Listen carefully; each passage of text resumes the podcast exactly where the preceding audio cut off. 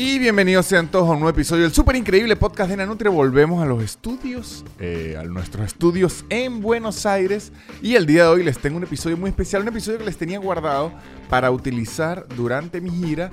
Pero como me logré inventar la gira de sets, pues lo, guardé para, para hacerlo. Pero un episodio que quedó muy divertido. Es un episodio con Andrés de Oliveira. Es un chef. En Instagram lo pueden conseguir como Andrés Cooking. Es un chef que Estuvo en la final de Masterchef Latino. Y ahorita es un chef que se ha popularizado mucho. De ahí es donde lo conocí yo. Me pareció muy interesante porque hace unas recetas rapidísimas, divertidísimas en los reels de Instagram que uno termina con ganas de cocinar eso, que termina riéndose y termina diciendo, ok, este tipo es más creativo de lo que normalmente sería un chef en las redes, algo hay detrás de él. Hoy conoceremos la historia de Andrés de Oliveira, un chef, una persona que se ha reinventado, un creativo y alguien que se mueve mucho en redes. Este, está muy divertido. El episodio les recuerdo que si visitan patreon.com slash nanutria pueden tener mucho contenido extra, pueden contener clips de la gira que he subido. Este, hay clips especiales, clips sorpresa. Pueden tener dos shows en vivo al mes y si pagan el de 10 dólares pueden tener los shows en vivo, los subo ya grabados y los tienen ahí para verlos. Tienen como 20 shows que ya he hecho para ustedes. Ya están ahí arriba. Tengo extras toda la semana. Los lunes de preguntas y respuestas. Todo esto en patreon.com slash nanutria. También les recuerdo que deben seguir a los patrocinantes porque son los que apoyan este programa. Arroba casupo.co. Unos artículos de cuero increíbles. Billeteras. Cinturones, un koala que me regalaron, por ahí lo tengo, increíble, parezco un italiano, muchacho. Me lo pongo y digo, deme mi Eurocopa porque soy un italiano. Todo esto y mucho más en artículos de cuero increíble en arroba casupo.co. Arroba garantía ya, la mejor forma de mudarse en la ciudad de Buenos Aires sin perder un ojo de la cara. Shonen Games, un podcast geek de entretenimiento, eh, cultura nerd, de consolas, de videojuegos, muy divertido, está en internet. No lo o sea, me canso de recomendarlo, siempre me dicen, es increíble, recomiende lo más bueno, pues ya lo estoy recomendando. Shonen Games y Arroba Blue Piso English, Blue con B pequeña, B chica, B corta. Siempre me dicen, en Argentina se dice B chica, en Venezuela B pequeña. Eh, en Argentina se dice B corta, en Venezuela B pequeña. Usted decidió ir con la B chica, sí, porque somos neutrales. Pueden conseguirlo el mejor curso de inglés a su tiempo, a su disposición y con un descuento si dicen que van en mi nombre.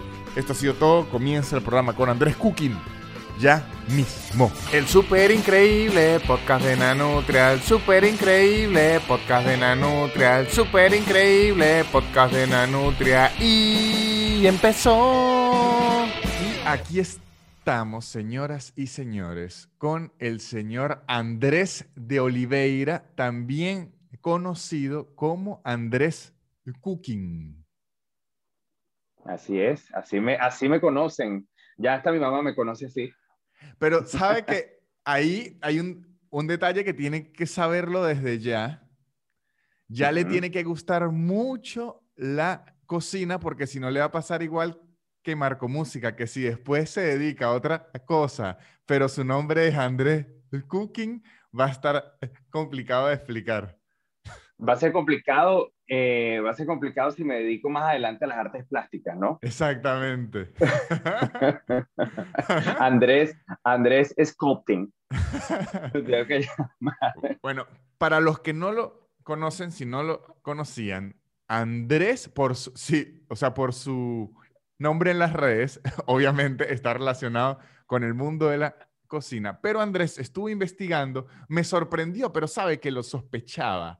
Estuve investigando y Andrés es actor, escritor, productor de cine y televisión y ahora se dedica a la cocina, ahora es chef. Pero ¿por qué le digo que yo lo sospechaba? Porque Andrés, eh, yo no lo conocía hasta hace como un año y yo creo que hasta hace un año fue que usted entró en las redes con todo, ¿verdad? Es correcto, sí. Ajá, Andrés eh, se está haciendo muy popular eh, por como unos videos eh, rápidos, con una edición muy rápida, con un ritmo de chiste, que esto es lo que me hacía sospechar que yo decía, este no es chef y ya. Tiene como un ritmo de edición y un ritmo de chistes bien divertido. Entonces usted puede ver recetas rápidas como en, en entretenidas y como que usted termina, al final, yo no sé, yo termino como con una sonrisa y eso es raro de, ver a alguien cocinar y que uno termine riéndose. O sea, es una mezcla de sensaciones raras de terminar riéndose cuando cocina, pero cuando me pongo a investigar acerca de Andrés y veo que fue guionista, que fue actor de comedia, dije, claro, por eso es que el ritmo de los videos, esto no era por casualidad. Aquí, esto es un ritmo que, de alguien que ha trabajado en esto. ¿Qué más, Andrés? Así es, así es. Sí, mira, este, pues bueno, yo, yo, yo nací eh, en Maracaná, no mentira, vamos a empezar tan atrás. Este, cuando yo Pero me no- pongo a estudiar aquí, Para que la gente sepa, Maracayero, eso es importante, concha, las raíces. Maracayero, así es, así es, en el estado de Aragua. Y, y viví en San Antonio de los Altos. ajá. Siempre hay alguien de San Antonio de los Altos escuchando. Siempre. Siempre, siempre. Y además, Eh, siempre hay alguien en San Antonio de los Altos que tiene un apellido portugués, porque esa es la regla. Esa es la regla, claro, claro. San Antonio estaba lleno de portugueses. Las Ajá. panaderías de San Antonio, buenísimas. Sí, sí. buenísima. Este, fíjate que eh, una de las cosas que, que yo estudio aquí en Estados Unidos cuando, cuando emigro es, yo me pongo a estudiar, siempre tenía la cosa de estudiar actuación y me pongo a estudiar teatro. Ujú. Este, estudié dos años teatro y, y, pues siempre he sido de los echadores de vaina de, de, de la escuela. eh, eh, pues bueno, eh, por mucho tiempo fui el más bajito del salón. Entonces, cl- claro, tú sabes que uno empieza a desarrollar esos mecanismos Claro. de defensas al- alternativos que dice, bueno, con algo me tengo que, con algo me tengo que defender. No, dígamelo, Eh, dígamelo a mí que soy tartamudo. Uno tiene que desarrollar una, una habilidad. Una habilidad que uno dice, bueno, y Ajá. más en Venezuela que eh, no existe el bullying, pero existe el chalequeo, Sí, sí, sí. que ahora le llaman bullying, ¿no? Sí, sí, sí, sí. Este, y entonces, bueno, nada, pues yo siempre tenía esa cosa de, de, de ser actor, pero siempre mi personalidad había sido eh, de echador de vaina.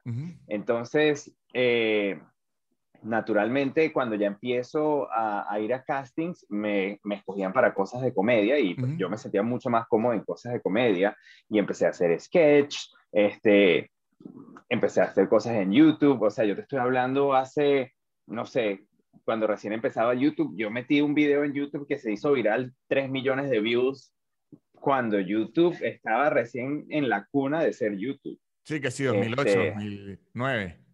En el 2010 pegué exactamente ese, ese video, y, y- pero todo en inglés, ¿no? Pues ya Ok, yo estaba sí, sí. aquí, mis, mis compañeros con los que fui a la escuela de actuación, todos estudiaban, todos, pues, eh, todo era en inglés, entonces siempre, siempre con ese humor, eh, eh, era un poco entre el humor con el que uno creció Ajá. y, y el humor americano, que es el Ajá. sarcasmo, un poquito más, más oscuro, más dark.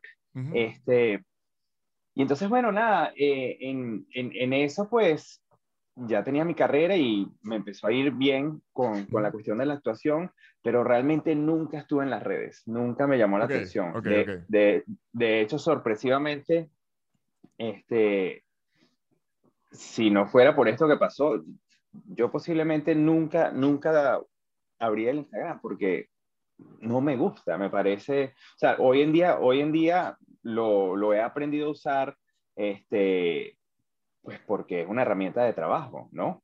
Ujú. Sí, sí, sí. Eh, Pero no, realmente no, no gasto tanto tiempo, no gasto tanto tiempo ahí, o sea, prefiero hacer otras cosas que Ok, gastar tiempo en, en las redes. Yo ahora los Entonces, considero, bueno- los considero a, a esos, ustedes los privilegiados. Yo ahora los envidio. ¿A, los, a cuáles son los privilegiados? A los que de, a los que utilizan las redes como porque les eh, toca, pero prefieren hacer millones de cosas más. De verdad los envidio. A veces yo paso que si una hora y media en TikTok viendo nada, viendo Nada. nada. Y digo, ojalá yo hubiese hecho algo más que no era esto. Sí, eh, eh, es como que te da un, remordimi- un remordimiento, eh, es casi como el remordimiento, el, remondi- el remordimiento de masturbarse con pornografía, que apenas Sí. terminas y ya ves el Exacto. porno y, dices- y dices, ah, Sí. Quita esto de aquí. No, no lo quiero, no lo Yo- quiero. Yo- yo estaba pensando justo ayer, si yo hiciera el tiempo que a veces, es que el problema, cuando yo utilizo eh, las redes para trabajo, no me da remordimiento porque estoy trabajando, o sea, siento que estoy haciendo algo, pero Claro. ese es mi, mi 30% de uso de las redes, mi 70% soy yo perdido viendo nada, porque es que al final no estoy viendo nada. Nada. Sí, es como un- mucha una- información random. Eh, eh, debe ser más o menos, eso debe estar, eh, un 50% son bailes, que, Ajá. de na- bailes. Ajá. eh, un, un 40% deben ser eh, culos. Sí, sí, sí, sí. Sí, claro. Este, ah, bueno, y entre ahí debe haber una correlación entre culos bailando. Ah, no, que eso, eso es lo mismo. Eso es- ese es el- el- el- ahí se cierra.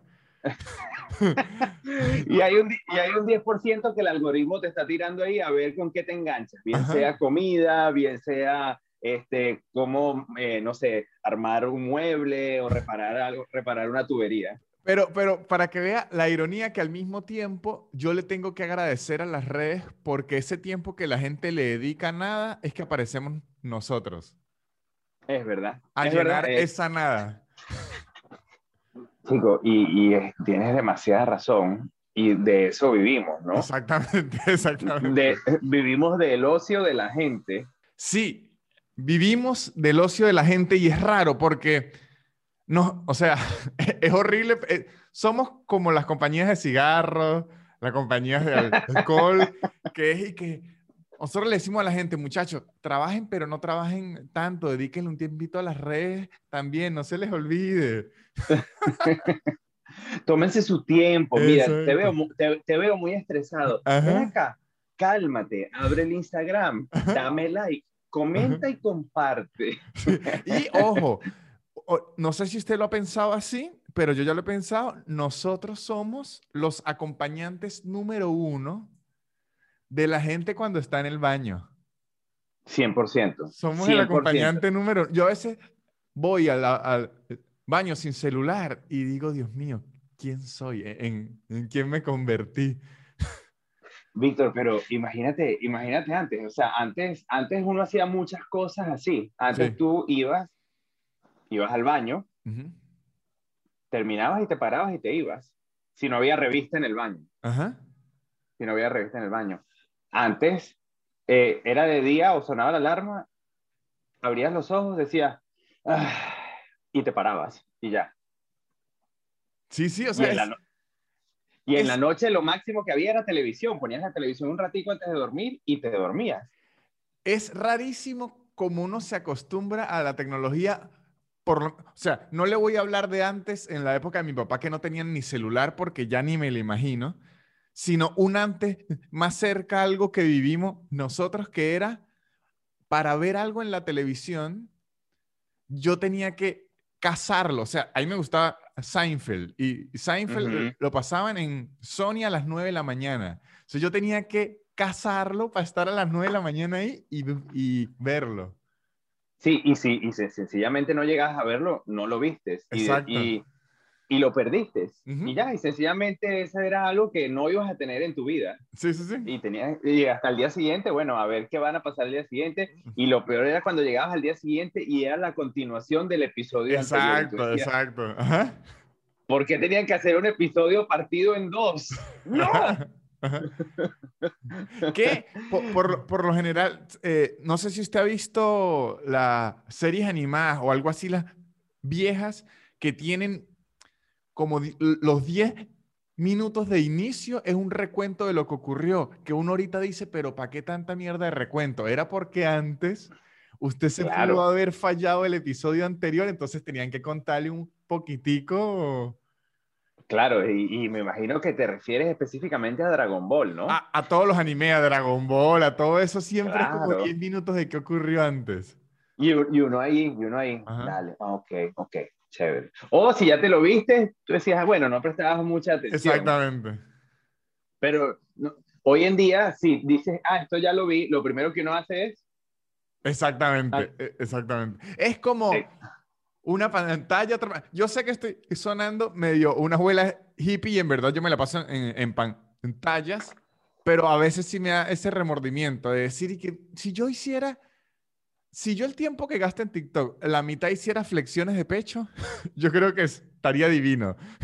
No, no, sería, ojo, pero no hay comediante eh, eh, papeado que sea tan gracioso. Debe haber No, uno o hay. dos. Chapelle. Chap- pero Chapel se papeó de Exacto, después. exacto. Es, eso, esa es mi meta. Mi meta es en, en empezarme a, a papear ya lográndolo. Porque eso fue lo que le ocurrió a Chapel. Porque es que la, usted mismo lo dijo al, al, al inicio, la mayoría del humor y de la gracia la desarrolla uno adolescente es para buscar algo de conectar. La gente linda no necesita desarrollarlo. Es verdad. Es sí. verdad. Bueno, de, entonces yo creo que más bien la, la, el, la, la analogía sería que cuántos comediantes bellos hay. Exacto, hay pocos. Y los que hay tienen algo oscuro. Es, esa belleza. Porque es que, sa- ¿sabe por qué? E- Eso, a- aunque, o sea, esa es como una teoría que se desarrolla porque para particularmente hacer es- stand-up, las ganas que usted tiene de exponerse son tan altas que uno dice cuál es la necesidad si usted es bello de exponerse a esto. Claro. Sí, sí, qué necesidad. Ajá. Qué necesidad. Y ojo, que, que de hecho es extraño porque, vamos a estar claros, la gente bella tiene una mejor vida. Sin o, duda. O, o tiene un plus en lo que sea. Hay un plus. Siempre hay un plus y, y ponte que si es bello, si es bello y viene de abajo, lo más seguro es que va a surgir. O sea, de alguna otra forma va a surgir. Claro. Sí, sí, sí, sí. Eh, la mayoría de la población estamos entre, bueno, no es bello, pero tampoco es tan feo. Es, está ahí, pues, o sea, está ahí. Eh, Sí, o sea, es- es- estamos en que cuando nos describen, no dicen esa persona es fea, pero no dicen esa persona es bella, sino nos describen con nuestra personalidad o el pelo. No, él, ti- él tiene pelo rulo o él tiene, o sea, ya Sí, sí, sí, claro, hay que, hay que buscar, hay que buscar descri- descriptivos que, o sea, sean clave. Pero cuando una persona es bella, oye, ¿no viste a yo no sé quién? Sí, Eh, sí. ¿Cuál es él? Ah, Oye, el, el moreno ese bello. Exactamente, exactamente. Ajá. Claro, claro, sí, es él. Ajá. Claro, inmediatamente tú asocias quién es. Pero, y, te, y no, yo, y yo estoy claro, y yo estoy claro que si yo tengo hijos y sale hacia mí, le va a tocar trabajar, pues, como a mí. si sale, como, si, sa- si sale como la mamá, que mi, mi esposa, pues, ella es muy linda, este, y, y no lo digo porque sea mi esposa, realmente lo digo porque es, es- es bella, pues. Le va a tocar la vida más fácil, definitivamente. Usted está empujando los genes hacia allá. Sí, sí, sí. Bueno, yo no sé, de esos, de esos cuentos de abuela que dicen, no, quien haga el trabajo esa noche en la cama, más o menos se parece a él y ese va a ser el sexo. Entonces yo, eh, en el momento Desde hace estamos- años, Andrés ni se mueve, le dicen vaca muerta. Así, pescado, pesca- pescado frío ahí, listo. Esto- es- estoy listo para que te encimenes. En- en- Ajá, ahora vamos un poco hacia su nuevo mundo, que es la cocina. Usted fue eh, actor, fue productor, fue escritor, a lo mejor es escritor todavía, y eso se le nota en sus videos. Pero lo que tiene Andrés ahorita, digamos, en el boca en boca, tiene a la gente en sus posetas sentada divirtiéndose. Son su receta de cocina porque Andrés, eh, según tengo ent- entendido, según lo que eh, googleé, aunque le ha gustado la cocina de toda la vida, chef, chef, chef, es el nuevo Andrés. Es desde hace unos años hacia acá que se entregó de lleno, ¿no? Es, es correcto, es correcto. Todo esto sucede, Víctor, eh, pues a pesar de que yo siempre tuve desde niño como que esa curiosidad por la cocina y me gustaba inventar, este, yo realmente me empiezo eh, a meter en la cocina cuando emigro a Estados Unidos. Ok, mis, ajá. primeros siete, mis, mis primeros siete años fueron trabajando en restaurantes en las diferentes posiciones no se confundan, posiciones eh, dentro del restaurante. No, y afuera, Eh, ojo, depende. ojo. Porque la migración es difícil, muchachos. y, que, y, que, y que bueno, no me fue bien hoy en propinas. Exacto, hay que, hay que trabajárselas.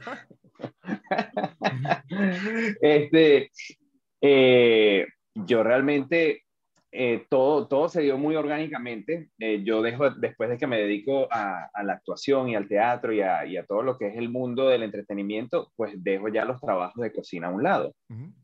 Pero eh, un día, unos amigos me dicen, oye, que voy a participar en este show que se llama Masterchef. Masterchef.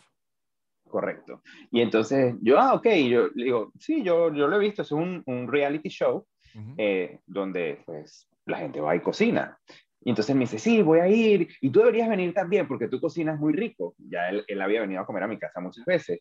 Y yo le digo, chico, no, la verdad que a mí me encanta cocinar y me gusta inventar en la cocina y, y pues se me da muy bien, pero lo hago de la manera que lo hago, que es a mis amigos que vienen, los atiendo y me encanta cocinarles y, y, realmente disfruto ver que la gente coma sabroso y que le guste la comida. dice, no, no, no, acompáñame, acompáñame, acompáñame. Bueno, tanto dio que lo acompaño uh -huh. a la audición de Masterchef.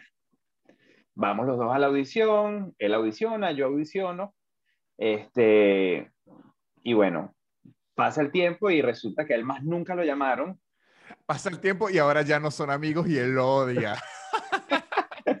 Pasa el tiempo y ahora somos archienemigos. él dirá este maldito Andrés. eh, bueno, al loco nunca lo llaman y yo termino en la final del show junto a mi compatriota Cindy Lazo, ah. la final del show Masterchef. Más veneca de la tierra. no lo puede negar, no lo puede negar. Este, se cantó un par de Gloria al Bravo Pueblo en su vida. Sí, sí. Y, este, bueno, nada, entonces nada, termina la competencia. Yo pierdo la competencia junto a Cindy, lo cual causó mucha, mucha controversia, porque la gente que vio el show pues se dio cuenta de que pues Cindy no cocinaba muy bien.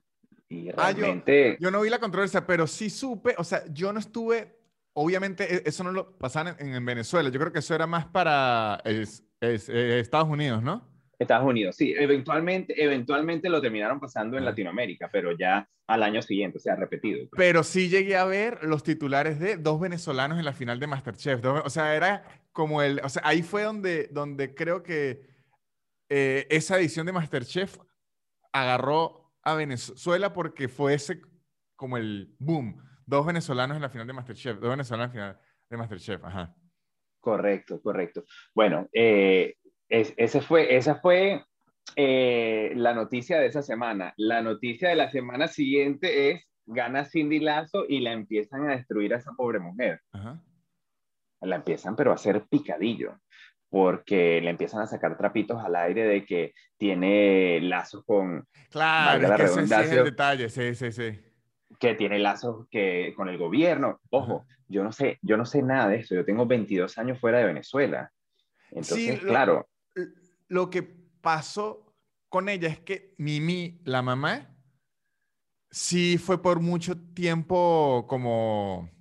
¿Sabe que hay un punto en Venezuela en donde no se puede ser gris con el, el gobierno? Y ella no fue que, Mimi particularmente, no es que fue gris, sino que fue más roja que gris.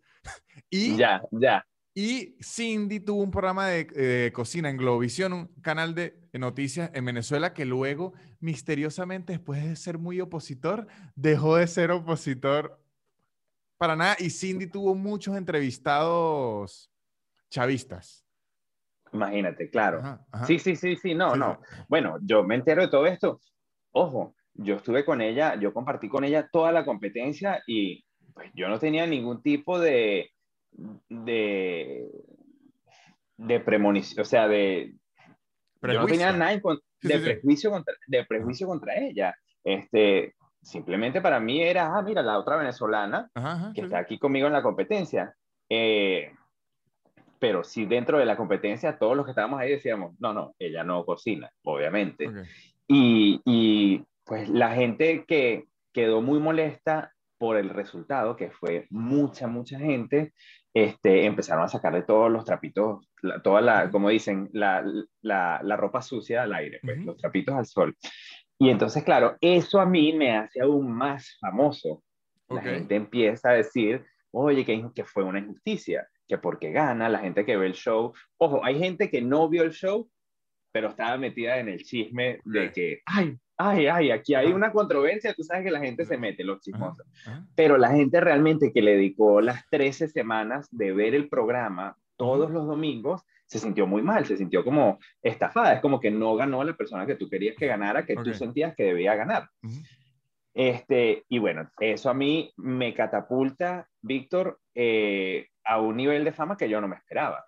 Sí, sabe que eso es bastante común en los realities, más que todo en los de eh, canto, que el ganador no necesariamente luego es el que tiene la carrera más exitosa, sino es el que conectó más con la gente. Así es. Ha ocurrido en, muchos realities que, bueno, en Venezuela ocurrió, lo que pasa es que después Hani Kawan no, no, no. Bueno, usted, tiene mucho tiempo fuera de Venezuela. En Venezuela existía un programa que se llamaba Fama, Sudor y Lágrimas, que era como una versión de The Voice sin pagar los derechos. Este... Oye, ya, va, ya, va, perdón, el nombre, ¿no? El nombre es súper novelero. Exacto. sudor, lágrima y sangre. Exactamente. Fama, Sudor y Lágrimas. Eh, había un, cantautor que de verdad le fue muy bien. Lo que pasa es que se después se metió al chavismo de lleno y se metió a, como al artista conceptual. Y ahorita hay unas fotos de él que sí entró en como una locura artística bien, bien demente, pero en su momento, a él póngale que lo, lo descalificaron en cuartos de final, pero él se robó todo el show y logró hacer una carrera porque su visión desde el, desde el inicio era que él no iba a participar haciendo canciones de los demás, sino pura de, su propia autoría. Y de hecho, lo descalificaron por eso y se armó una novela estilo reality que le tocó volver a meterlo. ¿Sabe toda esta novela? Pero la ventaja que tuvo es que entonces sus propias canciones se hicieron famosas en el programa y eso hizo que luego sacara. Eso le ocurrió a, a mucha gente en, en realities. One Direction viene de, X Factor, creo que igual, aunque no ganaron, los agarraron. Sí, sí, sí, no, es increíble. Bueno, y eso fue exactamente lo que me pasó a mí. Yo tenía una cuenta de Instagram con mil personas y al día siguiente tenía 70 mil personas. Solamente, solamente por lo que pasó. La gente, la gente dice, no, vamos a apoyar a este muchacho. Bueno, y fíjate, a pesar de todo eso, este, empieza a pasar todo eso, yo en ese momento estaba pasando en una etapa de mi vida muy difícil, me estaba separando eh, de mi esposa de 14 años, este, eh, me quedé sin casa, eh, estaba viviendo arrimado en un cuartico, mal, pues, o sea, mal. Y y entonces, claro, yo no tenía, ojo, te está hablando el tipo que no le gustan las redes sociales, que ahora tiene todo este poco de gente que está ahí esperando como que, bueno, ajá, ¿qué nos vas a dar? ¿Qué, ¿Qué, hay? ¿Qué hay? Yo no tenía cabeza para nada. Yo, mi cabeza era como que rehacer mi vida, o sea, terminar de lidiar con lo que estaba pasando en ese momento y empezar otra vez el proceso de, de sanar y el proceso de, de rehacer mi vida personal. Y yo dejo eso ahí abandonado. Yo dejo esa cuenta abandonada ahí. Yo no publiqué nada por ah, dos años. Y esa cuenta quedó ahí de 70 mil seguidores y ahí quedó. Ya después, durante la pandemia, ya te estoy hablando tres años después, yo me he vuelto a casar, ya tengo mi casa, ya tenía como que mi vida otra vez de vuelta. Pero, ajá, ahora está importante. A partir de estos, estos dos o tres años de usted participar en Masterchef, de transformarse en el campeón del pueblo. Así le llaman a los que, a, los que no ganan, sino de transformarse en el campeón del pueblo. Pero desaparecer de las redes, ahí usted ya se dedicaba a la cocina, ¿o no? Fíjate, no, ahí, ahí, pues como te dije, yo yo tuve que, pasé por una separación, Todos, los que, todos los que eran mis fuentes de ingreso las tuve que reinventar. Ok, exacto. Yo, eh, yo tuve que reinventar, yo tenía, yo con mi ex esposa, yo tenía un negocio muy exitoso de cuidado de animales a domicilio. Ok. Aquí en Estados Unidos. Pues obviamente, eh, ya eso, yo le terminé vendiendo mi parte a ella, este, y entonces me dediqué a, me dediqué a hacer eh, yo siempre he tenido, yo siempre he hecho, a mí me ha gustado siempre hacer de todo, no me gusta siempre solamente hacer una sola cosa, como que me gusta tener, no me gusta tener, como dicen, todos mis huevos en la misma canasta, en la misma cesta, no, me gusta tener como que varias cosas. Este, y entonces eh, me dedico a hacer lo que es eh, alquileres vacacionales de casas. entonces, eh, empecé como a invertir en propiedades y alquilarlas y, y como que me estaba dedicando a eso, pero no, no de lleno a la cocina. Sí, pero, pero, sabe que esa parte ahí me gusta mucho y de hecho es de las razones principales por las que le escribí para, para hablar en el podcast, porque me fascinan los alquileres, no, mentira, me fascina el mundo de los alquileres vacacionales. De, de, de hecho, de eso, eh, a eso que quería llegar. no, exacto. No, no, porque eh, he visto mucho en personas cercanas a mí, en amigos cercanos eh, que le ha tocado vivir la migración o no, que a uno como que lo preparan de pequeño, tiene que dedicarse a esto, a esto, y elija rápido a qué se va a dedicar, y usted tiene que entrar a la universidad a esta edad y tiene que dedicar. Entonces, por lo menos, yo conozco mucha gente que se graduó a los 21 años de algo, imagínese administrador, ¿no? Y luego a los 25, Andy, que no sé qué hacer con mi vida. Y, y, es como nadie sabe qué mierda hacer con la vida, probablemente ni a los 50 años, sino uno va probando y revisando y acomodando y acomodando y, y, quedándose o en lo que le da más o en lo que se siente más cómodo o en lo que más le gusta. Y en el caso, cuando lo husmié a usted, dije, ah, mire, Andrés ha rodado. Sí, chico. Bueno, es que definitivamente uno aquí en este país, tú no te puedes quedar, tú no te puedes quedar siempre en la misma. uno. Y, y, dos, yo en lo personal, pues siempre, siempre me ha gustado, siempre me ha gustado, o sea, como que siempre me ha gustado como que la diversidad. No me gusta quedarme, no me gusta quedarme quieto. Entonces, pues bueno, eh, me empecé a dedicar a todo lo que es eso, las, las bienes raíces, este, los alquileres vacacionales, este, y, y, pues llega la pandemia y, y, estábamos mi esposo y yo aquí encerrados y llega un momento que ya te cansas de hacer el amor todo el día. Entonces, este... la esposa oyendo el podcast y que, ¿cuándo? ay, ay, ay, Andrés, por favor. Exacto. mira, mira, full circle. Lo que haces es tirarte en esa cama y boca arriba y no mover. Exacto. Eso es lo que él llama hacer el amor todo el día.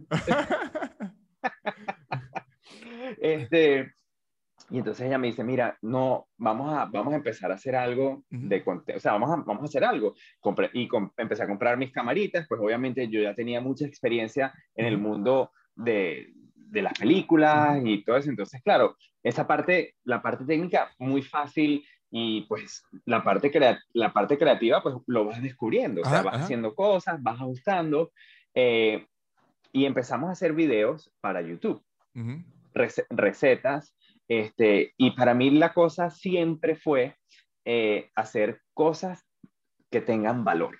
Pues como te digo, no me gusta perder el tiempo en las redes y con esa, con esa misma mentalidad es que yo embarco todo esto de Andrés Cooking. Yo digo, bueno, Andrés Cooking va a ser algo que va, le va a dar valor a la gente. Y empecé a hacer recetas para YouTube. Y usaba mis 70 mil seguidores que tenía en Instagram para llevar tráfico a YouTube. En eso que estamos haciendo todo esto, o sea, si ese era como que grabamos uno o dos videos a la semana, los publicamos. Uno o dos videos a la semana, los publicamos. Llega un momento que sale esta cosa que se llaman los Reels. Y, era un video de 15 segundos y yo lo veo y yo digo, chica, ¿será que nosotros podemos hacer algo en 15 segundos, pero que realmente le la gente le quede la receta en 15 segundos? Y ella me dice, bueno, vamos a probar, ¿no? Y, y, digo, bueno, y arranco con un pan con ajo. Pan con Ese nata. lo vi hacer un- yo. Yo es que se le hizo muy viral, yo, yo creo, porque en su momento ese lo vi yo. E imagínate, esa fue la primera receta que yo hago en formato de Reel, el formato de las recetas rápidas, que es lo que la gente me conoce hoy en día. Sí, Y entonces, na- No, que, que, que le iba a decir que ahorita que lo oiga usted, lo que le ocurrió, creo que le da más valor a lo que yo quería que usted me dijera y que por suerte se está viendo, que uno, o sea, uno tiene que direccionar cualquier cosa que se vaya a dedicar hacia adelante, pero uno no sabe dónde va a terminar. Creo que eso es claro. Yo creo que la mayor frustración de la gente con sus carreras, más que todo las carreras no convencionales, como la cocina, la música, la comedia, es que usted dice, yo quiero hacer un especial en Netflix y actuar en el Saturday Night Live. Y a lo mejor pueda tener una carrera hiper exitosa sin eso, pero si usted traza como una visión muy, ¿cómo se diría esto? Ob- Obtusa de lo que usted quiere, se cierra. Entonces, por lo menos, yo se lo digo porque ayer vi un- una receta suya en YouTube. Yo, yo las había visto más nada en, en- en Instagram, ¿no? ¿ok? Cuando vi sus recetas en YouTube, yo dije, claro, esto es una receta. Bien editado, bien hecho una receta. Pero cuando usted ve a Andrés Cooking en Instagram, ya es más que una receta, es como, es como un contenido que es una receta que además hace reír y que además es divertido. O sea, ¿se entiende? Es como que usted iba probando, iba sumándole, taca, taca, taca, taca. Y en, en este Andrés Cooking nuevo, ya sí se le nota y que, ah, claro, este ya está, ya viene con artillería pesada. Claro. Es que, bueno, tú, tú sabes, tú como comediante, tú pruebas material todo el Exacto, tiempo. exacto. Ajá. Tú, tú estás probando material. Y yo pienso que eh, a, pesar, a pesar de que sí, lo mío, lo mío es cocina, eh, yo igualmente pues tengo como que esa parte de, de, de- de entretenimiento y voy probando. Y de hecho, la evolución desde la primera receta a la receta 100 que publiqué ayer, eh, tú ves un crecimiento eh, en la parte creativa que no lo puedes, no lo puedes ignorar. Y Ajá. es porque, claro, vas ajustando, Exacto. este, te vas sintiendo más cómodo, ya empiezas a tomar más riesgos Ujú. eh, y, y, claro, ya empiezas a hacer muchas cosas de otra manera, que a mí me gusta mucho ver hacia atrás y yo digo, wow, mira esa primera receta, eh, a pesar de que sí tenía, no llegas a ver la personalidad completa, no llegas a ver como que la soltura completa que ves hoy en día. Claro, pero sí, sí, sí es buenísimo hacer ese recorrido porque como artista o como, para no decir artista por si la gente se quiere poner, como realizador, uno se siente como feliz porque dice, sí, cambió el producto y como espectador le puede dar risita de decir, qué bolas que antes esto era así distinto. Antes- Yo creo que ajá. de las cosas más raras como artista debe ser mirar hacia atrás y verse igual. Claro, Debe ser frustrante, raro. ah, Sí. hasta, frustra- hasta frustrante, ¿no? Sí, sí, sí, sí. Sí debe ser bien raro usted mirarse un video de hace tres años y decir, ah, pero estoy idéntico, no cambié nada, sí debe ser raro. La gente todavía no se ríe. Es- En algo, ya en el cuarto año entenderán el chiste. Y muchachos, mientras seguimos con el divertidísimo Andrés de Oliveira, les recuerdo que en arroba casupo.co pueden tener artículos de cuero increíbles, cinturones increíbles. Por lo menos yo tenía un cinturón marrón que me dio la gente de casupo.co, es un cinturón negro, perdón. Y dije, necesito otro, porque ya le estoy dando mucha pela a ese cinturón negro. Conseguí un nuevo cinturón marrón de casupo.co, increíble. Koala, increíble. Que los koalas, a mí no me gusta usar koala en el día a día, pero para viajes, para viajes, el koala es mi mejor amigo porque yo me lo amarro, pongo mis documentos ahí y digo, bueno, ahorita, tan solo que me maten, me quitan el pasaporte venezolano que vale más que no importa una cantidad de dinero que tenga en la cuenta hasta 5 mil dólares. Después de 5 mil dólares sí puedo discutir entre qué me importa más el pasaporte o el dinero. Todo esto en arroba casupo.co en arroba garantía ya. Es una forma increíble de mudarse en la ciudad de Buenos Aires donde le ayudan con la garantía. Le ayudan a conseguir el departamento. Le ayudan a certificarle si esa inmobiliaria es buena. Le ayudan con las zonas. Le ayudan hasta con el papeleo. O sea, ¿qué más quiere que lo ayuden? Todo esto para poder mudarse. Le ayudan con cuotas, le ayudan con descuento. Todo esto en arroba garantía ya.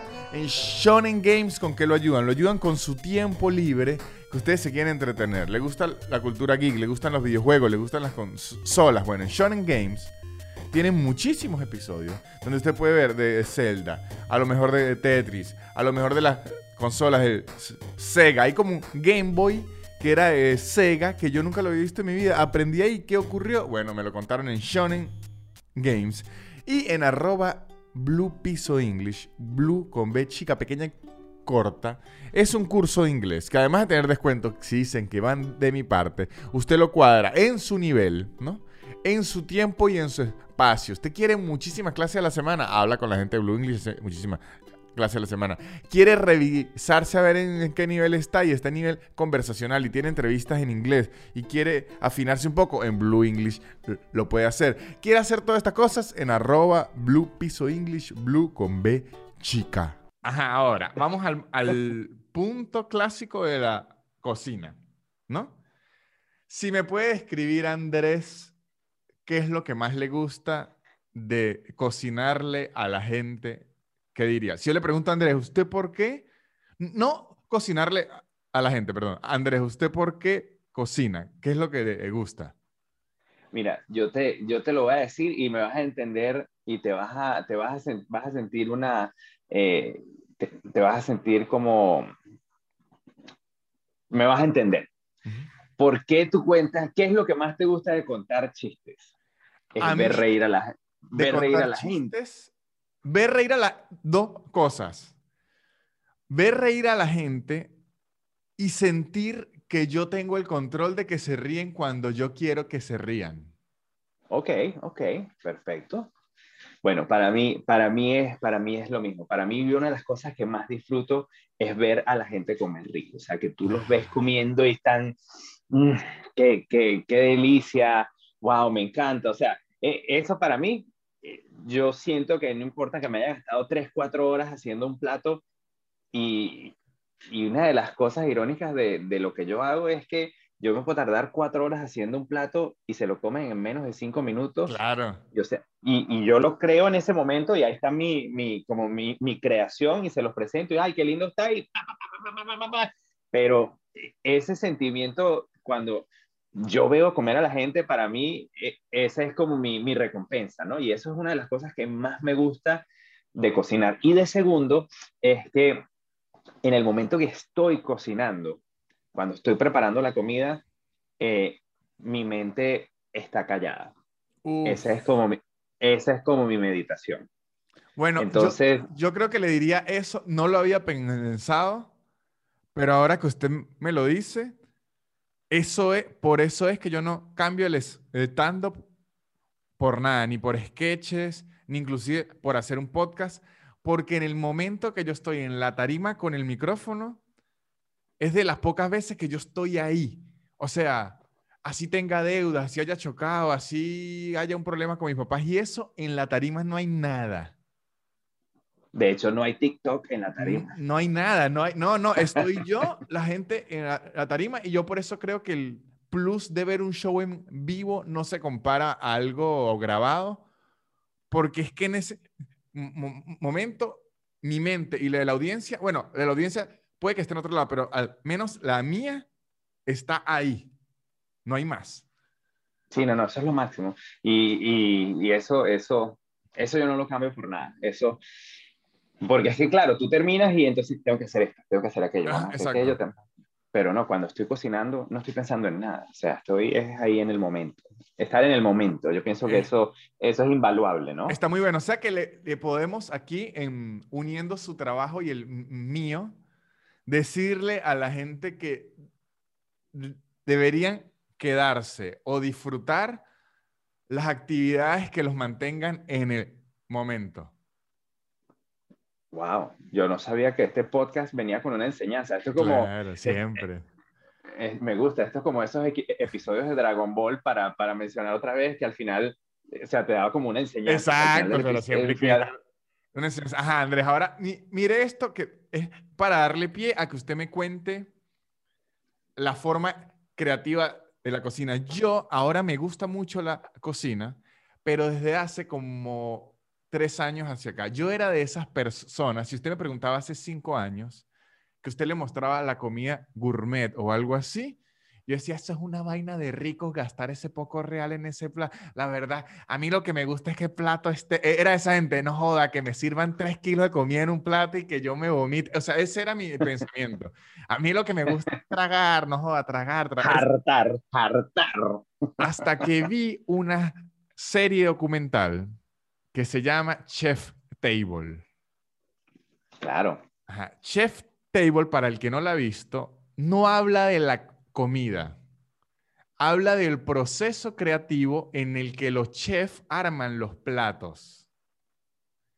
Y cuando yo vi eso, yo vi, me vi tan cerca de los chefs como comediante, porque es preparar el plato para, así fue la forma en la que yo lo vi, preparar el plato para un chef es como yo prepararle un chiste a la gente y luego cuando se lo pongo en la mesa es como la probaba el material. Y inclusive veía, yo a veces en los chistes digo, yo tengo que decir esto de inicio para que la gente lo entienda, yo tengo que decir esto de final, aquí tengo que hacer un acting. Y yo veía a los chefs, esto lo voy a poner con la cuchara aquí, lo voy a, o sea, es todo, la creación, la presentación y luego ver si la gente lo disfruta. Yo dije, claro, esto al, o sea, en esencia, creativamente es lo mismo, es yo estoy eh, fabricando algo para que cuando la persona lo pruebe, todo lo que yo le quería comunicar le llegue así.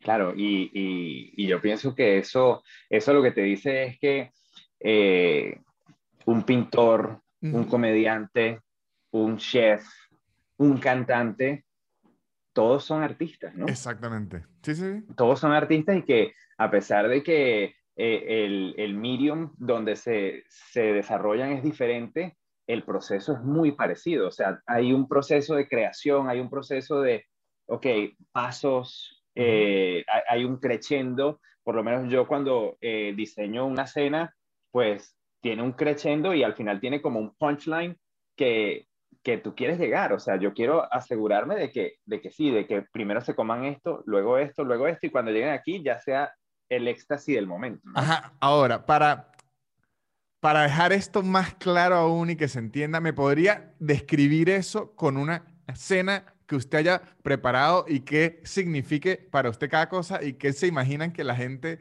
debería sentir? Sí, claro que sí.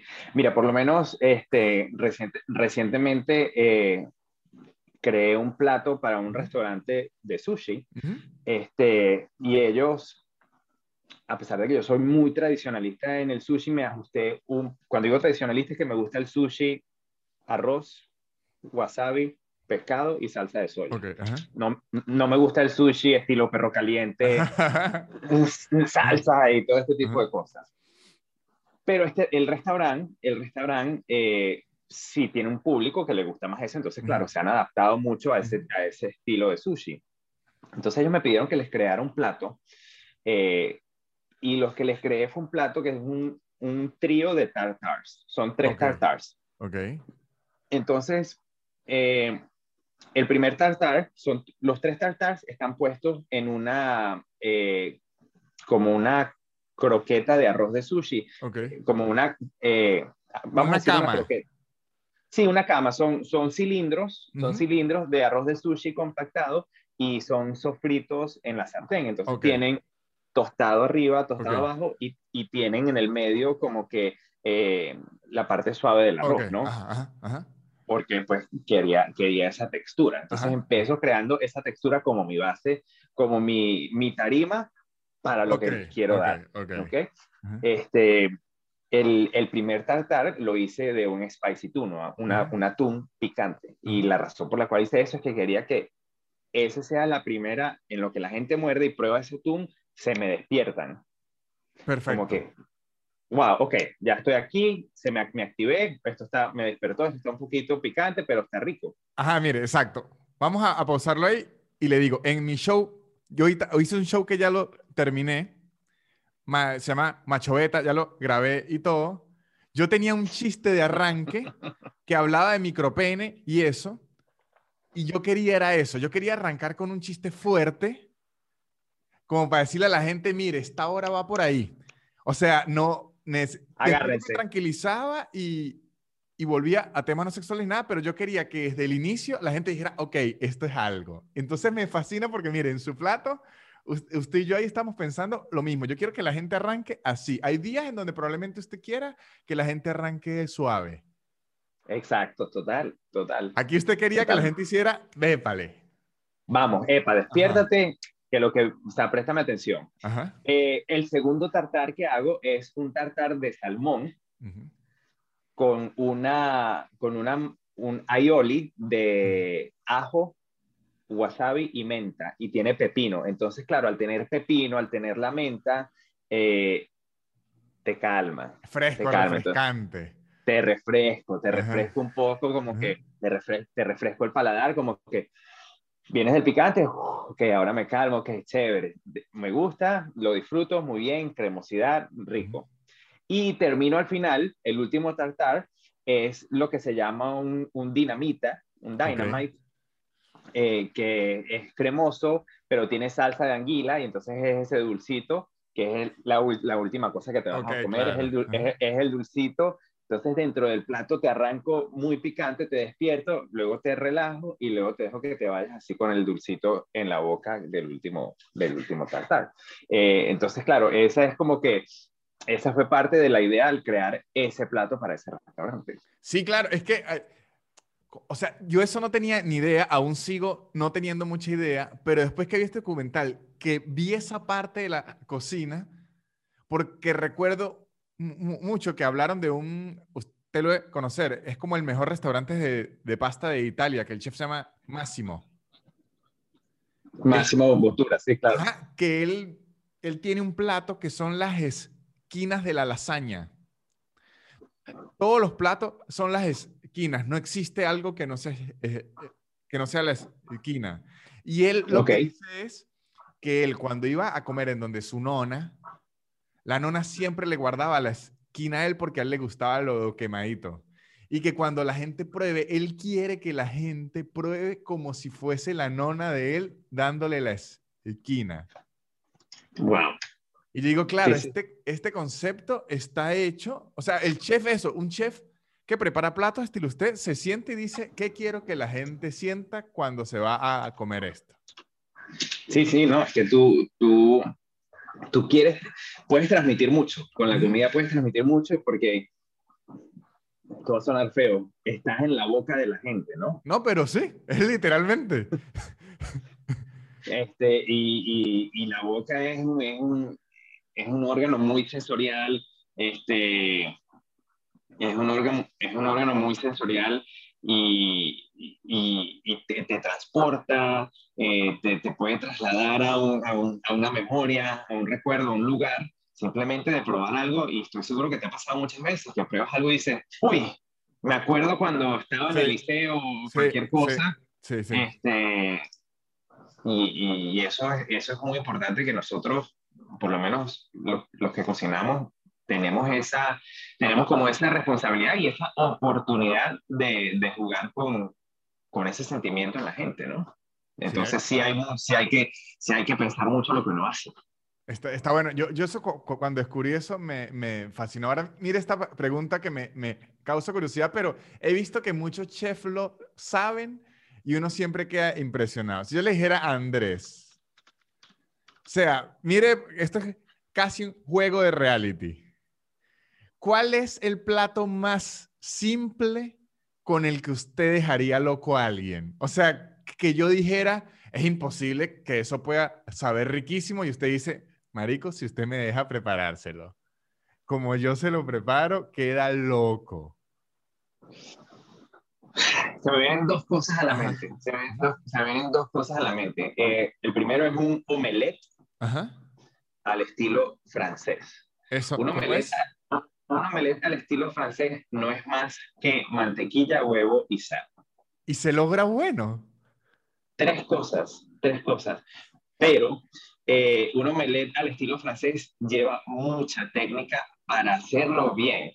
Tú, puedes hacer tú puedes hacer un omelette y pones, bates tus huevos y los pones en una sartén con un poco de mantequilla y luego le das vueltas y dices, ya hice un omelette. Pero un omelette al estilo francés, hecho correctamente, tiene que quedar cremoso por dentro y tiene que mantener su forma por fuera. Entonces, en el momento que tú lo abres, este, por, o sea, por fuera él no, él no está chorreando nada, ni, está, ni, ni ves nada, o sea, ves un omelette y es una textura, una textura lisita por encima, le pones la sal, este, le pones un poquito de mantequilla, pero en el momento que lo abres, se desprende una cremosidad del huevo que no está crudo, porque puede quedarte crudo o te puede quedar seco adentro. Claro. Y Pura lograr- técnica. Es pura técnica de temperatura, tiempo, eh, la batida. Este, es una receta súper compleja que eh, si la gente que está viendo esto, este, vayan online y busquen un French omelette, un omelette francés, y dense cuenta como esa gente prepara esas cosas y tú decir, ah, esto es fácil. Y yo les voy a decir, hazlo para, tú, para que tú veas lo difícil que es hacer un omelette francés. Esa sería la primera cosa que yo te diría, que me dice, ay, sí, huevo, mantequilla y sal, ¿qué me vas a hacer? Yo he comido huevo toda la vida. Eso No, sí sonó mal. Eso sí sonó mal. Pero, pero es, es la realidad de muchos y muchas y, y muchas. Ajá. Y la segunda cosa que te haría, te haría un simple pan frito. Pan frito. Así es. Ah, eh, tendría, agarraría pan, ¿ok? Tiene que ser un pan, un muy buen pan, con una costra bastante gruesa, bastante crujiente. Este, y en una sartén eh, pondría aceite de oliva, de un buen aceite de oliva que no lo tienes que pasar de cierta temperatura y pones el pan.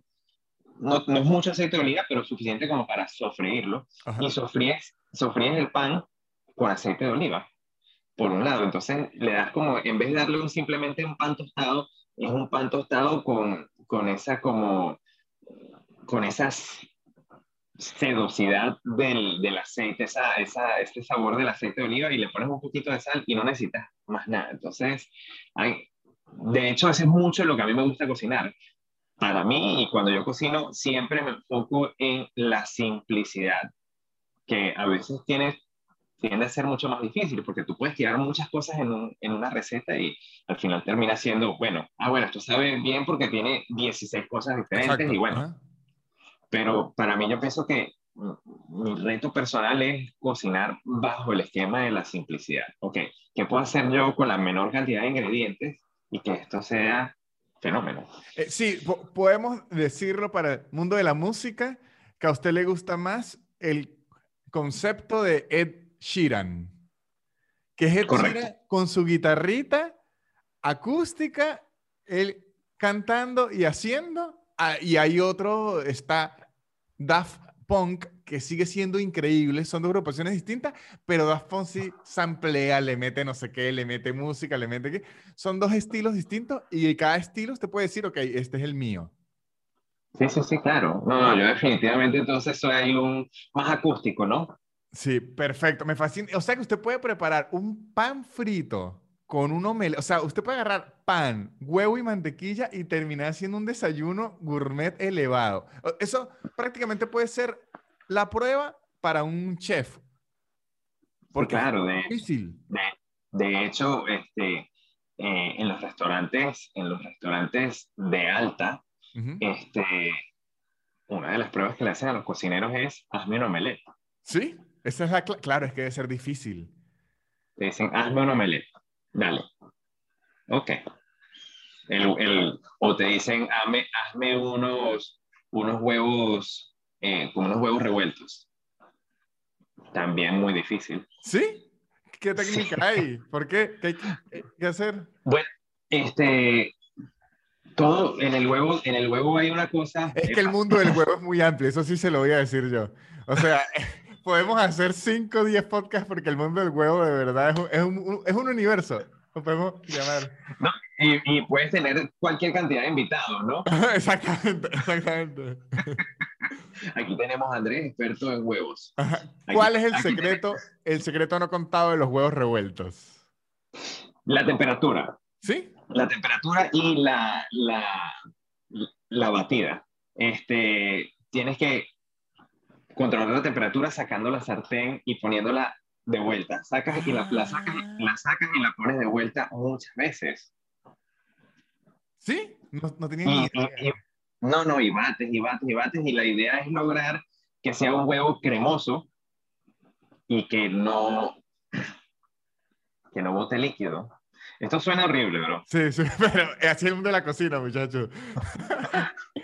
Así es el, el- el mundo de la cocina, el mundo de la cocina es así, es No, el- bien erótico. El, el mundo de la cocina está repleto de chinazos y doble sentido porque es que no se puede. No, tota- totalmente. Eso me acuerdo una, cuando recién empecé, una de las primeras cosas que hice fue hacer un, un video con Maite Delgado y Ajá. ella que le encanta todo eso de los chinazos. Ajá. y empezar y, y la idea fue hacer huevos y entonces hic- hicimos eh, hicimos no sé tres o cuatro recetas de huevos y entonces bueno eso era chinazo para allá y chinazo para acá chinazo para acá y chinazo para allá no no no eso- ahí no había manera Aquí, a- a- aquí en Argentina, que se hacen mucho los asados. Ujú. Yo he ido a asados y digo, me tengo que ir a encerrar en el baño porque se me va a explotar la cabeza de la cantidad de chinazos que no he podido cantar porque además quedo como un inmaduro. Pero yo, yo digo, pero mi instinto venezolano me está temblando porque aquí la cantidad de chinazos por segundo que se está soltando es increíble. No y la gente y la gente seria me imagino nadie No, es que nadie ellos, no, ellos ni lo piensan. ni lo- qué, qué no- sufrimiento Y a mí me tiemblan las manos así que, pero está diciendo que le meta el chorizo en la boca, Dios mío, que alguien reaccione. y, y- y- y tú na- na- nada chicos na- nada No, Y todo, nada. no, che, que le, no, che, que le encanta el chorizo y se lo come todo, se lo come hasta el fondo. Ve un, chorizo, ve, un ve un chorizo y lo devora. Exacto. Yo temblando así. sudando. Ajá. Perfecto, me, me fascina esto. Ahora, Andrés, ya como para lle- llegar al, al- al final de esta, de esta linda ch- charla, para cerrar y para que vea que esto es más en enseñanzas. Aquí vamos a dejar más en, en enseñanzas que nadie. Usted, porque esto era, yo este programa creo que, que- lo hemos hecho así, pero ah, a mí me gusta recordárselo a la gente para que sepa que hubo una intención, más que hablar de la cocina, que es un mundo que me fascina y y todo esto, yo quería hablar con usted prácticamente porque vi que usted es una persona que se supo reinventar con algo que le gustaba y que lo mega logró. ¿No? Ahora, hablando de la cocina o fuera la cocina, ¿qué cree usted que fue lo que lo ayudó en los momentos esos en donde dijo, mierda, tengo que reinventarme y volverlo a hacer, como para enfocarse y poder trabajar? Porque es que uno cuando está así, la frustración y uno mismo es su peor e- enemigo. Por- y, a, veces el, el miedo al ridículo, por lo menos, a lo mejor no sé si usted lo pasó y que me pongo a hacer estos videos de cocina y ya la gente va a decir, ay, ahora Andrés se volvió loco y que haciendo unos videos aquí con chistes. O sea, la gente tiene como todo eso chip atrás, como qué considera usted que lo ayudó a usted para enfocarse en todas las etapas de su vida hasta, hasta llegar a este momento. Mira, eh, es algo que aplico todo el tiempo en mi vida. Es, eh, número uno, tener metas. Ok. Si tú no tienes metas, eh, nunca vas a hacer nada. Siempre vas a estar en el día a día. O sea, si tú no te propones, así sea tu meta, así la meta sea inalcanzable, yo pienso que uno siempre debe tener metas. Y tienes, tienes metas, no solamente, oh, yo quiero ser, tener una especial en Netflix y trabajar en SNL. Ujú. Ujú. O sea, esa es tu meta final, pero yo estoy seguro que debes tener metas más a corto plazo. Ajá, ajá. Siempre tener metas. Y en esas metas, generalmente, y es una cosa que cada vez que lo vean gente, ojo, en gente que me importa, les digo algo, gente que no me importa, es que cada quien viva su vida No, y porque uno Como- queda metido. No, y yo no, yo no soy, yo no quiero estar predicando, no Ajá. soy predicador, o sea, no me gusta meterme en la vida de la gente, pero si a mí me piden un consejo, pues lo doy. Ujú. Este, eh, y es no ponerse trabas uno mismo. Ok. Y lo veo que pasa mucho y muy seguido con la gente en las cosas que hacen. Un ejemplo. Ah, yo quiero arrancar un negocio de vender pequeños. Ay, no, pero imagínate la cantidad de permisos que hay que sacar. No, y eso debe ser súper difícil. ¿Y, quién va a ¿Y quién va a comprar eso? No, y es que aquí no se consigue el queso que se usa para los pequeños que se conseguía en Venezuela. Ay, no, y no, ni siquiera tengo para la batidora. Entonces, eso es una cosa de que yo veo que es una de las caídas donde la gente siempre se queda estancada, es porque se ponen las trabas ellos mismos. Y yo lo que le digo a la gente es que no se pongan trabas ustedes mismos. Si usted quiere hacer su meta y su meta es hacer pequeños, pues simplemente párese, vaya y compre los ingredientes, hágalos y una vez que los tenga listos y hechos y no sabe qué hacer, pues vaya y salga a la calle y véndalo o regálelo o lo que sea, pero si tú no vives esas experiencias, realmente tú no te vas a dar cuenta dónde están los problemas, qué es lo que hay que mejorar, qué es lo que se puede eh, hacer para llegar a esa meta. Y eso es una de las cosas que yo le digo siempre a la gente, si usted quiere hacer algo, hágalo y luego te toca lidiar con los problemas que surjan de, de, eso. Bien sea que, ah, bueno, mira, nos estamos vendiendo los pequeños y sí, efectivamente hay que sacar un permiso. Bueno, ahora sacamos los permisos, pero Exacto. Ya, ya la idea, ya la idea y la meta ya está rodando. No, no, va a parar. Y, eh, ¿sabe qué siento ahí? Que le sumes exactamente al, al, a lo mismo, que se ponen, o sea, la gente como frustrada y miedo, porque es que, lo entiendo. Y además por, por, lo que le digo, por lo que dije al inicio, que uno, está, uno tiene el chip desde pequeño de, ustedes de que arranque tiene que servir y tal. Primero, es como el miedo, ajá, y si hago los pequeños y a la gente no le gusta, no pasa nada, nadie se va a morir. Nadie se va. Y usted puede hasta mejorar. Puede que al inicio no le gusten y después puede, o sea, no pasa nada. Es verdad, no pasa nada. Lo, lo, peor, lo peor que puede pasar es que no lo hagas. Exactamente. Si, yo le, si le queremos dejar algo a la gente, es, si usted quiere hacer algo, hágalo y falle haciéndolo. Pero hágalo y falle, y yo estoy seguro que de ese fallido usted va a aprender y lo va a volver a rehacer y lo va a hacer mejor y vuelve a fallar y vuelva a hacer hasta que no falle y hasta que logre su meta. Sí, y, y, a veces yo creo que hay un plus que es, un plus no, un contra, de hecho, que es entre desconocimiento y que la gente no valora el trabajo de los demás. Le voy a dar un ejemplo. Usted, André Cooking. Como que mucha gente piensa, va a empezar y dice, ay, pero yo no tengo los resultados que tiene André Cooking y que no, pero ya va. Andrés Cooking lleva años en esto, le dio, o sea, como que la gente quiere ver los resultados de una vez. Y eso le ocurre a casi nadie. Y, y, como le ocurre a casi nadie, uno no puede estar pensando en eso. Si sucede, gracias a Dios. O, ojalá. Pero usted tiene que saber que cualquier persona en cualquier rama, desde un carpintero hasta un médico, tiene que echarle bolas.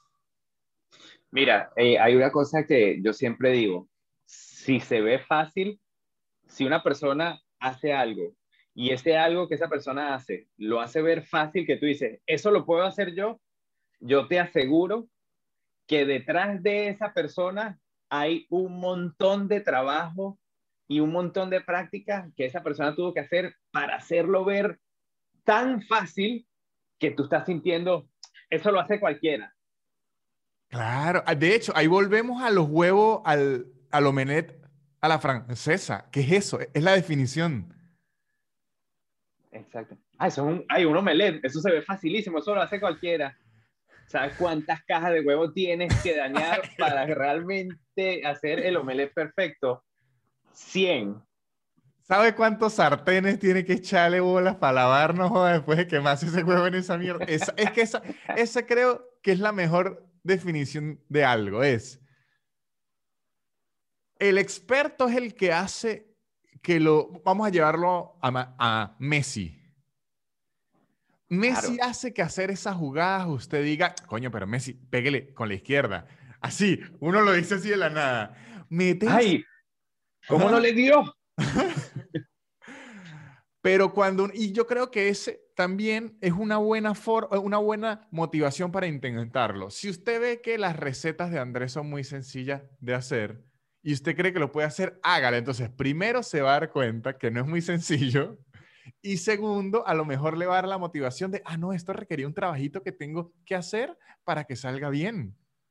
Claro, claro. Sí, sí, sí, claro. Es que todo tiene, todo tiene su trabajo. Todo Sí, tiene sí, su sí, trabajo. Y realmente yo toda la gente que veo eh, en cualquier ámbito de la vida, bien sea en redes, bien sea en, en la parte laboral, en los deportes, que tú los ves triunfando, yo a esa gente le tengo respeto. Claro. Yo- Sí, sí, sí.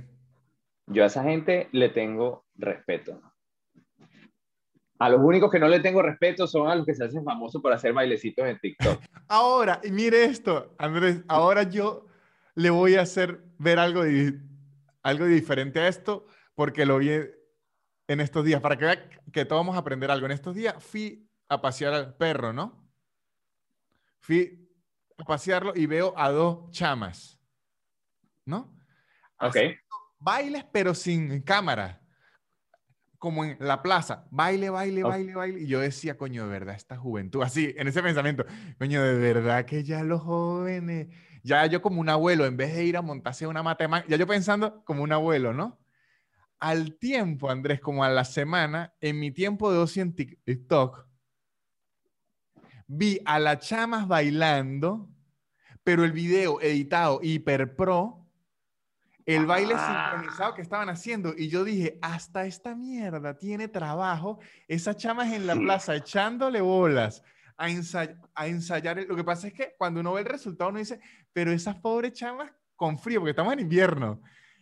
Me, retrac- me retracto, me retracto. Hasta la gente que baila en TikTok tiene su respeto. Ya le pueden decir que el twerking, usted ve que ese eh, cu- culo se mueve fácil. Es como el twerking de los bailarines es como el huevo a la francesa de los chefs, porque el culo tiene que tener una, le empiezan a explicar, tiene que tener un movimiento, exacto, el, el aplaudir de las nalgas El- tiene que ir a un ritmo. Ojo, ojo, yo he estado casado tres veces y ninguna de mis esposas puede aplaudir con las nalgas. Bueno, ahí está, muchacho.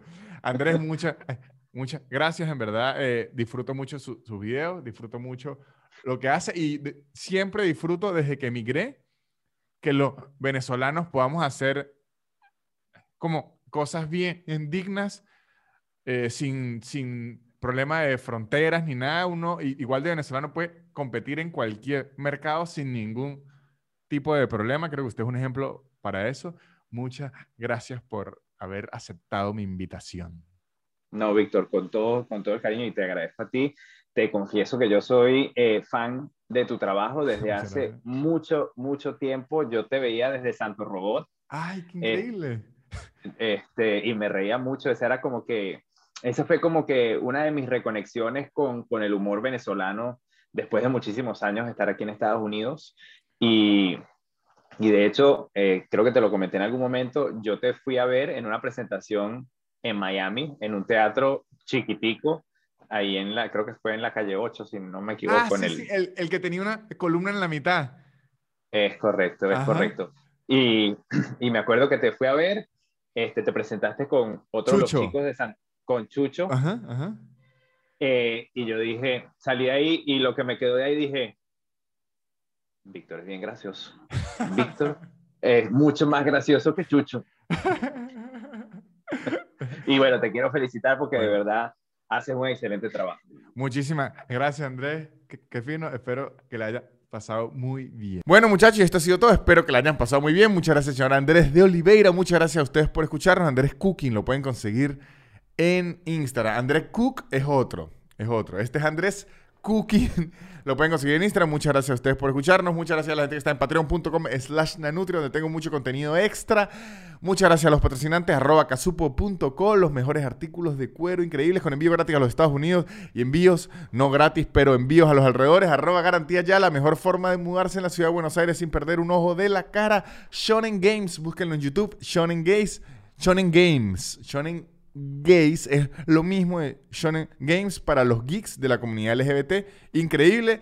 Lo pueden buscar en YouTube. Es un podcast muy divertido. Shonen Games y Blue Piso English, Blue con B chica, un curso de inglés para aprender inglés en su nivel, en su momento, en su espacio, sin aplicaciones raras, sin tanta burocracia. Blue Piso English, si dicen que van de mi parte, tienen un descuento. Este programa no arranca, se termina, de hecho. O sea, arranca su vida en el día a día con toda esta información que tienen. Pero este programa se acaba aquí mismo. Swill the bill, y'all. La élite. Barrera. Yeah. Yeah.